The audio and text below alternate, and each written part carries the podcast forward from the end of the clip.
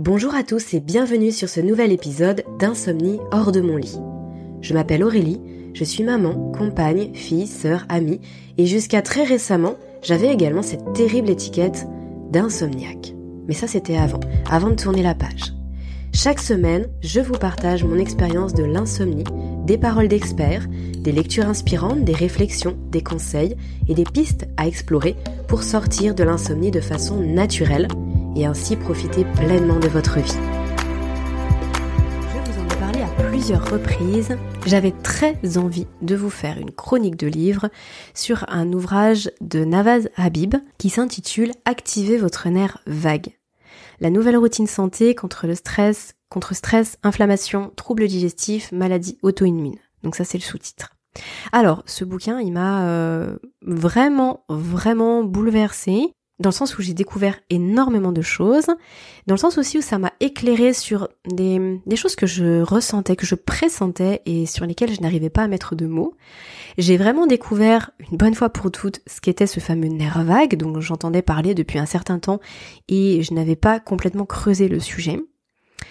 Et surtout, euh, il m'a permis de passer à l'action sur des choses très concrètes que je fais aujourd'hui dans mon quotidien et qui a un impact direct sur euh, ma qualité de, vie, en fait, mon bien-être, et par ricochet, évidemment, sur le sommeil. Et d'ailleurs, le sommeil, il en parle dans son livre, et je vais vous détailler ça dans quelques minutes. Alors déjà, qui est Navaz Habib? C'est un docteur qui est spécialiste de médecine fonctionnelle. Il collabore avec le Living Proof Institute, qui est un centre médical spécialisé dans le traitement des maladies auto-immunes. Et donc, il, euh, il réside outre-Atlantique. Alors, qu'est-ce que la médecine fonctionnelle? Pour vous donner un petit peu une idée de du plan sur lequel on se trouve en fait, de, sur la comment dire? Euh, J'ai perdu mon mot sur euh, sur la philosophie finalement de l'auteur. Alors, la médecine fonctionnelle, c'est une vision qui est à la fois globale et personnalisée des soins et de la prise en charge de la santé. Donc, on va s'interroger sur l'origine des symptômes, on va étudier les interactions de l'organisme, à l'inverse de la médecine dite conventionnelle qui, elle, cherche à traiter les symptômes, se focalise sur la maladie. Au lieu de ça, la médecine fonctionnelle, elle va chercher à identifier, à traiter les causes profondes de la maladie en considérant le corps comme euh, une seule et même entité, quelque chose d'intégral. Finalement, de la même façon qu'un jardinier chercherait à traiter les racines d'un arbre pour corriger les problèmes liés au tronc ou aux feuilles. En fait, cette branche de la médecine, elle va traiter l'ensemble du système et pas seulement les symptômes. Les symptômes qui ne sont que des signaux que le corps nous envoie pour nous dire Hey, il y a un problème ici. Et ça, je vous en ai déjà parlé, à savoir que euh, l'insomnie est est un symptôme et il nous dit il y a quelque chose qui ne fonctionne pas. Il y a un décalage entre euh, la capacité d'adaptation de notre organisme et notre environnement. Il y a quelque chose, que ce soit au niveau physique, euh, euh, psychologique, physiologique, etc. Même si après, l'insomnie en tant que telle peut devenir la cause d'autres maux, bien entendu. Mais en tout cas, remonter à la cause des causes, comme disait Hippocrate il y a des milliers d'années en arrière, c'est vraiment quelque chose qui me parle. Et c'est pour ça que quand on évoque la médecine fonctionnelle ou les ouvrages euh, tels que euh, ce livre-là de Navaz Habib, euh, en fait tout de suite je me sens dans mon élément. Et si vous me suivez sur le podcast c'est probablement que ces choses-là vous parlent et que cette philosophie de, de, de la vie et de la santé plus généralement vous parle également. Alors dans les grandes lignes, qu'est-ce que je pourrais vous dire? C'est un bouquin qui se lit vraiment bien qui est illustré, qui n'est pas trop dense, pas trop volumineux, qui n'est pas non plus trop technique. Donc euh, ça peut faire un petit peu peur, hein, tous ces termes comme nerf vague, euh, inflammation, maladie auto-immune, là ce que j'ai pu vous dire tout à l'heure dans le vis-à-vis du sous-titre, mais c'est pas vraiment un c'est pas un livre scientifique au sens pas trop technique. C'est vraiment très très bien vulgarisé.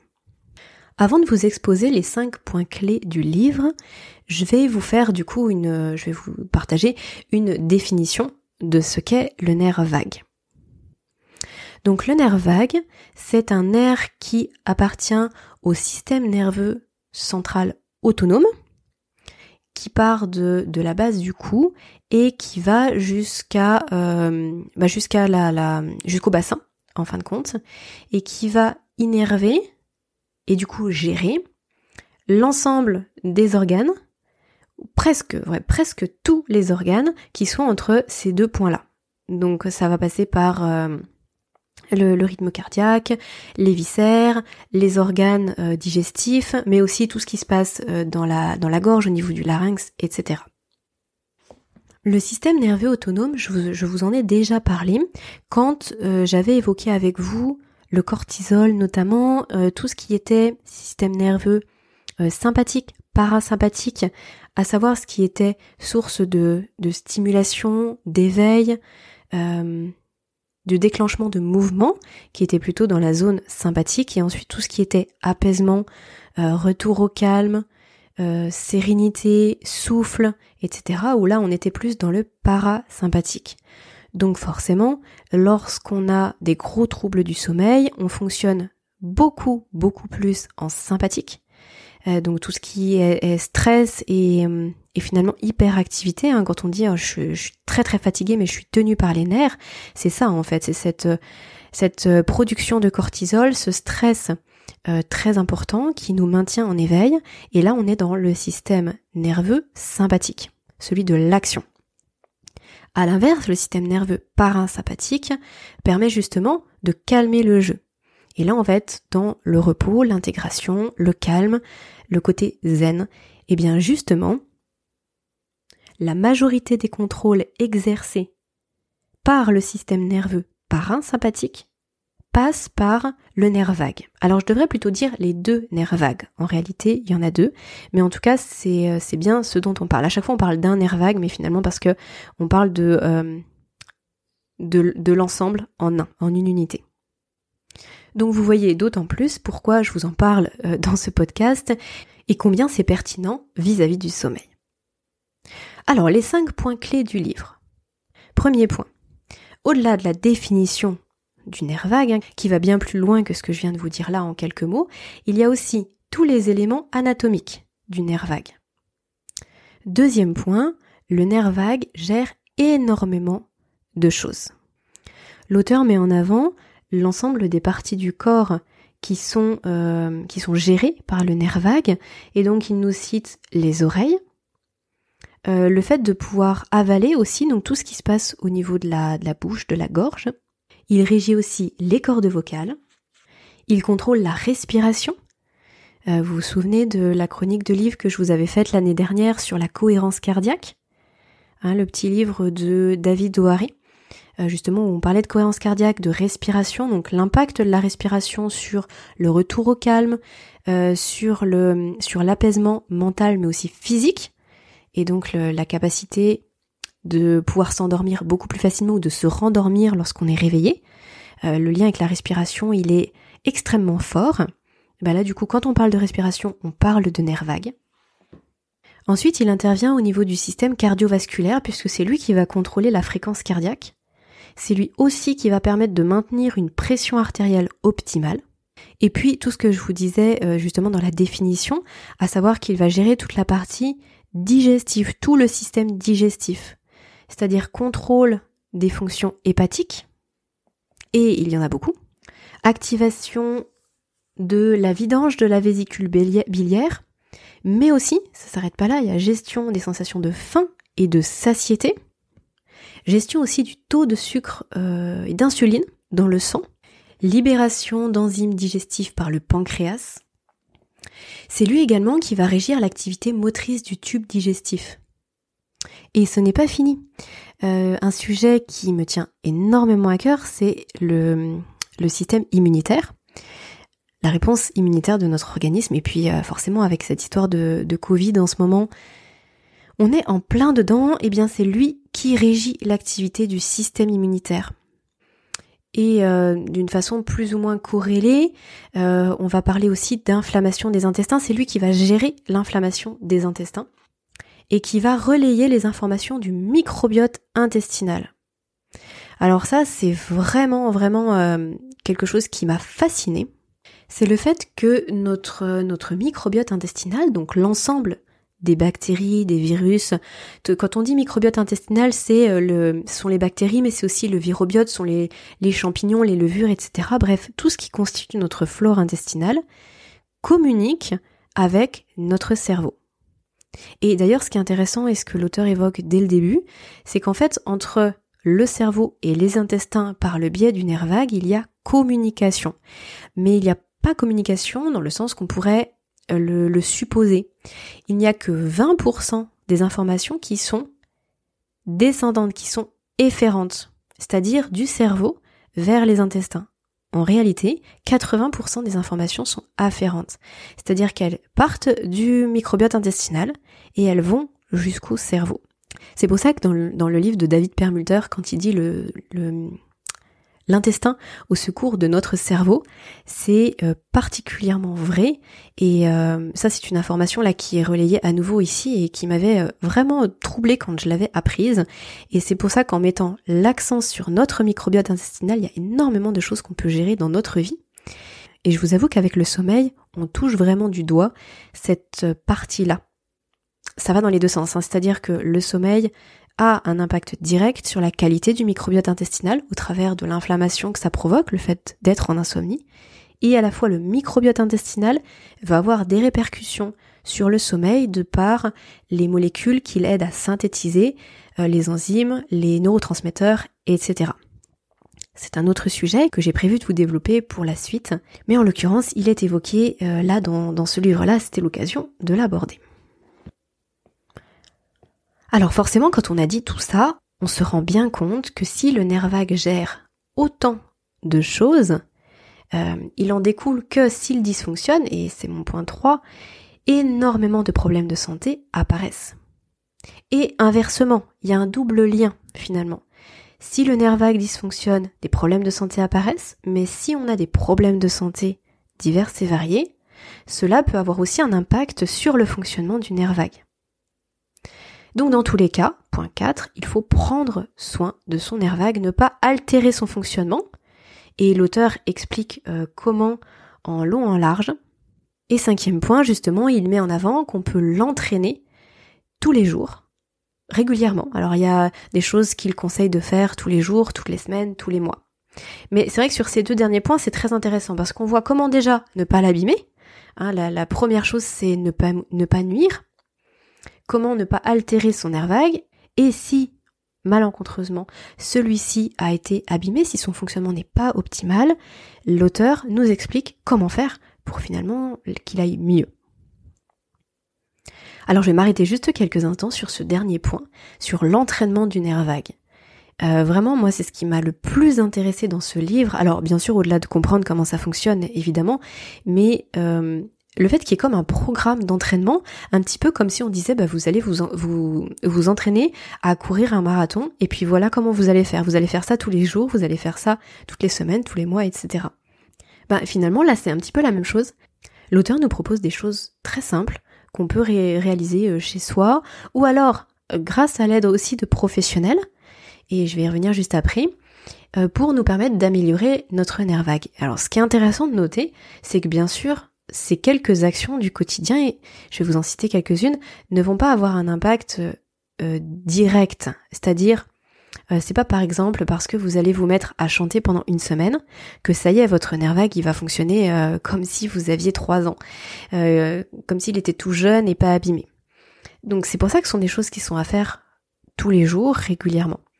Mais ce sont des choses qu'on peut implémenter très facilement dans son quotidien et qui, à long terme, vont nous apporter beaucoup, beaucoup de bienfaits.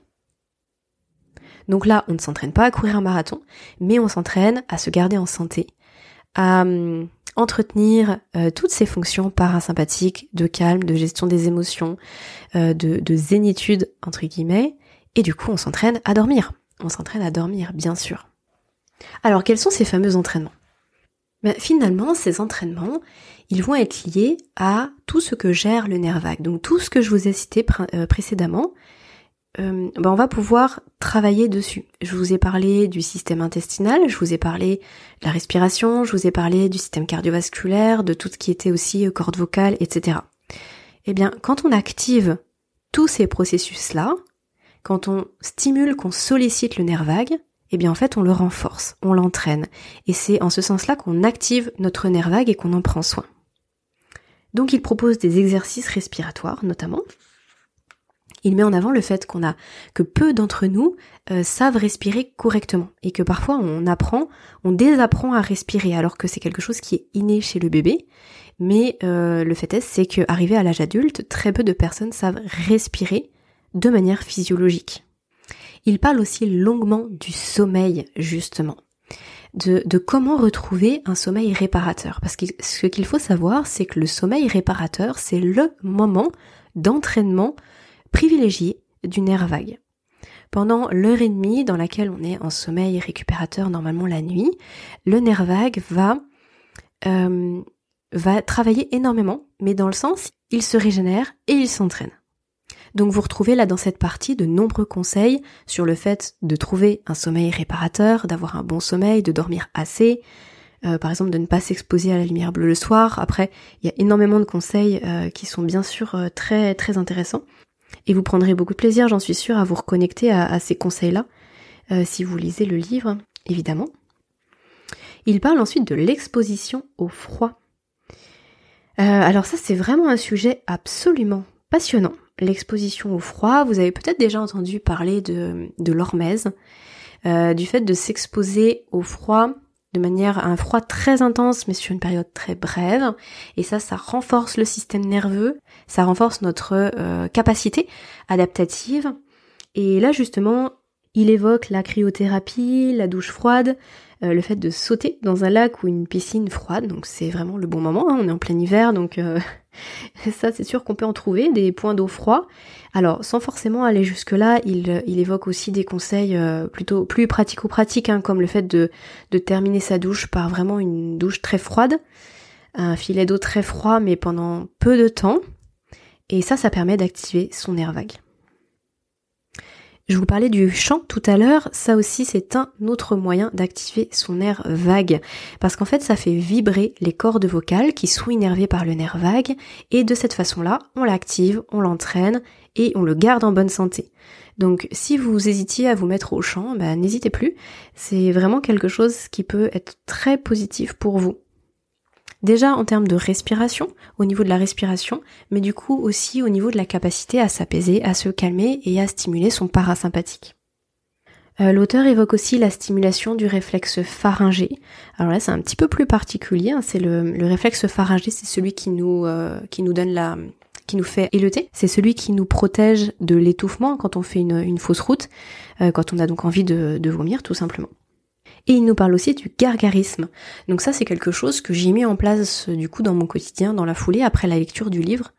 Parce que finalement c'est très très facile à caser dans son quotidien, ça ne demande pas de temps, presque pas de temps.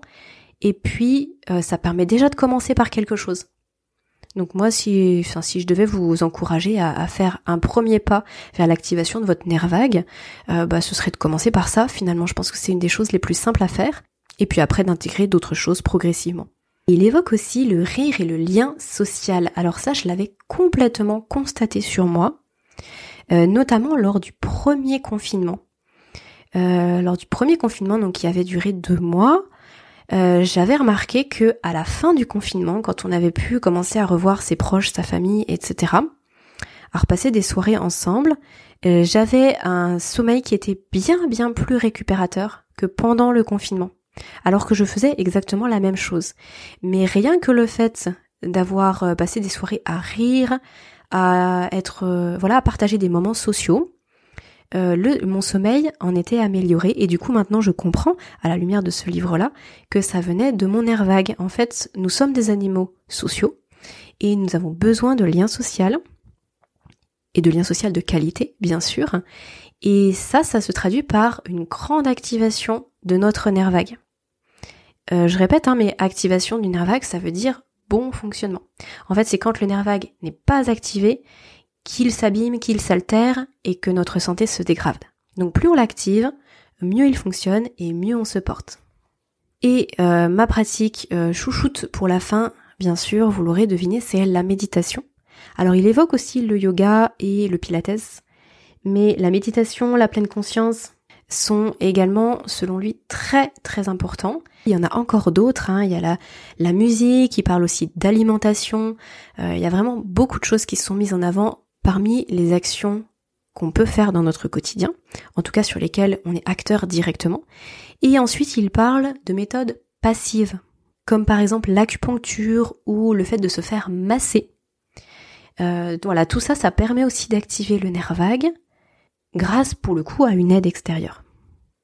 Je vous laisserai découvrir les autres points qu'il évoque si vous avez, euh, si vous le souhaitez, hein, en lisant directement son livre, parce que sinon je pense que cet épisode va durer très très longtemps, parce qu'il y a énormément de choses à dire, comme vous l'aurez compris. Alors, je voulais, euh, pour le coup, revenir surtout sur les principaux liens directs avec le sommeil. Alors l'auteur parle de l'apnée du sommeil. Oui, parce que, comme vous le savez peut-être, l'apnée du sommeil, c'est lié à une, euh, une fragilité au niveau des muscles euh, dans l'arrière-bouche, en fait, dans la bouche. La tonicité de la langue euh, diminue et est moindre la nuit notamment, et notamment chez les femmes, et va venir obstruer les voies respiratoires. Et donc ça crée des réveils la nuit, puisque bah, du coup on, le, corps, le corps suffoque, tout simplement. Euh, se réveille et se rendort, etc. Donc ça crée des nuits et du, sommeil qui est de très mauvaise qualité. Donc apparemment, les études ont montré qu'en activant euh, de manière euh, vraiment très volontaire et, fréquente notre nerf vague, eh bien le symptôme d'apnée du sommeil diminue, voire disparaît. Ensuite, le sommeil en lui-même, comme je vous le disais, il permet de régénérer, d'entraîner le nerf vague. Donc à la fois le fait d'activer son nerf vague permet de mieux gérer son stress, ses émotions, de s'apaiser, de mieux respirer et donc de mieux dormir, et à la fois un bon sommeil permet aussi d'entraîner son nerf vague. Et vous remarquerez que c'est très souvent le constat qu'on peut faire dans toutes les thématiques qu'on aborde sur le podcast, c'est qu'il y a rarement des relations qui vont qui ne vont que dans un sens. C'est souvent des cercles vertueux ou vicieux d'ailleurs, et ce sont souvent des relations dans les deux sens. Et le troisième lien direct avec le sommeil, c'est tout ce que je vous ai dit sur le microbiote et la digestion. Si on a un microbiote intestinal qui est très riche, très bien équilibré, qui fonctionne bien tout simplement, avec un système digestif qui lui aussi fonctionne bien, alors on va avoir une meilleure assimilation des nutriments et donc un bon apport pour ensuite tout le système endocrinien qui est nécessaire pour bien dormir. Hein, je vous rappelle que pour dormir, c'est une alternance entre les hormones euh, cortisol et mélatonine, euh, qui ont elles-mêmes des précurseurs comme la sérotonine, etc. Donc si tout le système endocrinien, c'est-à-dire le système hormonal, fonctionne bien, alors on dort bien. Pour que le système endocrinien fonctionne bien, il faut qu'il ait des bonnes molécules, des bonnes bases pour, euh, pour tout simplement qu'il soit synthétisé. Et donc ça, c'est grâce en, grande partie aux nutriments, aux micronutriments qu'on va absorber dans notre alimentation. Comme d'habitude, je vais terminer cette chronique de livre en vous disant ce que j'ai adoré ou ce que j'ai moins aimé. Alors ce que j'ai moins aimé, ça va aller vite, hein, c'est euh, c'est rien en fait, j'ai vraiment adoré ce bouquin. La seule chose que je pourrais éventuellement dire, c'est que du coup, c'est le corollaire du fait que ce soit assez simple et, grand public, c'est justement peut-être que ce ne soit pas assez technique sur l'explication du comment à chaque fois. Euh, c'est pas voilà, c'est vraiment un livre qui est abordable pour tout le monde. Ce n'est pas un livre qui est très physiologique, mais dans un sens, c'est très bien pour euh, pour une première approche. C'est, je pense, exactement ce qu'il faut. Donc oui, finalement, non, il n'y a rien que je n'ai pas apprécié dans ce livre. J'ai vraiment adoré les conseils très pratico-pratiques qu'on peut implémenter directement dans son quotidien. Des conseils pour chaque jour, pour chaque semaine, pour chaque mois. Et puis j'ai aimé aussi le côté illustré, parce que justement, il peut être parfois difficile de se représenter comment ça fonctionne en nous lorsqu'on n'a pas visuellement une petite béquille, une aide, euh, peu de personnes savent exactement où est situé euh, le pancréas, le foie, le, larynx, etc. Donc euh, vraiment le côté illustré apporte un vrai plus au livre. Ah oui, et ce qui m'a aussi beaucoup plu, c'est que justement pour avant de mettre en place des choses dans son quotidien pour activer son nerf vague, l'auteur euh, propose aussi, il y, a, tout un chapitre qui est consacré à cela, propose aussi justement de faire le point sur, sur son propre fonctionnement du nerf vague.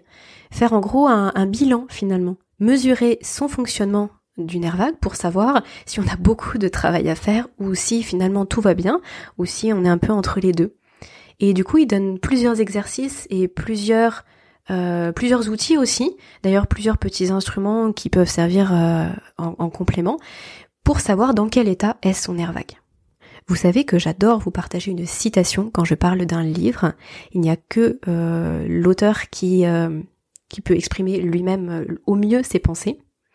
Et du coup là je vous ai sélectionné un petit paragraphe qui est tout au début du livre, hein. c'est l'introduction, le premier paragraphe qui nous invite à, réfléchir justement sur ce qu'on sait de notre fonctionnement et qui, euh, qui nous pousse à tourner les premières pages du livre. Alors c'est parti et ce sera le mot de la fin. Aujourd'hui, sans que vous vous en rendiez compte, votre cœur va battre 100 000 fois.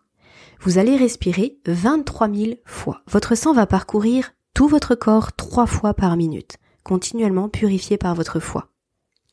La population de bactéries en perpétuelle évolution qu'habite votre intestin travaillera en symbiose avec ce dernier pour décomposer la nourriture que vous aurez ingérée et absorber les nutriments nécessaires au bon fonctionnement de chacune de vos cellules. Vous êtes-vous déjà demandé comment tous ces systèmes peuvent travailler collectivement en l'absence d'un contrôle conscient?